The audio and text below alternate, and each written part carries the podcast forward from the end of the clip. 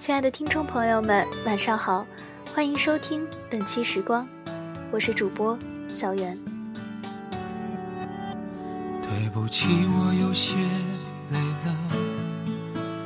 我问我们都怎么了？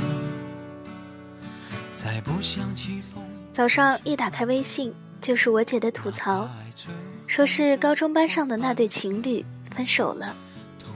从高一到大三，六年的时间，同学们总是调侃：“再等一年，熬过七年之痒就结婚吧。”他们吵吵闹闹一路走过来，以为可以看见未来，却还是躲不过曲终人散。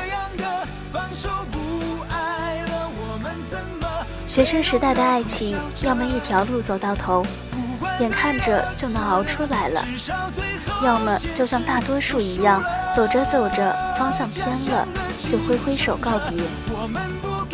两情相悦的开始都是一样的美好，在教室里磨磨蹭蹭，到最后走，只为了跟他说声再见；一到课间就去走廊的尽头上厕所，只为了从。他的教室门口路过，给周围一堆人分零食，只是为了给他一个人，因为可以坐到一起。补习班这种万恶的地方，也会变成一周里最大的期待。放学搭他的车回家，不小心碰到他的腰，心里都像开花一样雀跃很久。然而。当最初你皱了皱眉都会心疼好久的人，和现在你直接告诉他我生气了都无所谓的人，是同一个人。最初愿意跟你打两个小时电话，还有很多话要说，和现在问你有没有事，没事我挂了的人，是同一个人。于是总是要分手了，不是今天，就是明天。不是这个月，就是下个月。学生时代的爱情，毕竟很难遇着电视剧里的阻碍，没有生死，也没有那么多的家族情仇，连走上社会之后的柴米油盐的计较也没有，也不需要你为他一掷千金。说到底，也不过是从小备受呵护的、没见过人间疾苦的两个人。是不是愿意为另一个人慢慢克服掉自己长久的惰性，磨平一身的棱角，在浮躁的青春期里慢慢长大？得不到的永远在骚动，被偏爱的都有恃无恐。你总得经历失去，才会懂得珍惜；你总得彻底伤过一颗心，才会学会去呵护另外一颗心。但是遗憾的事情总是，当我们真的慢慢学会约会不迟到，不再不分场合无理取闹，学会了温柔、勇敢，学会责任和担当，我们身边已经很少有当初那样认识了很久、了解彼此就像了解自己一样的人。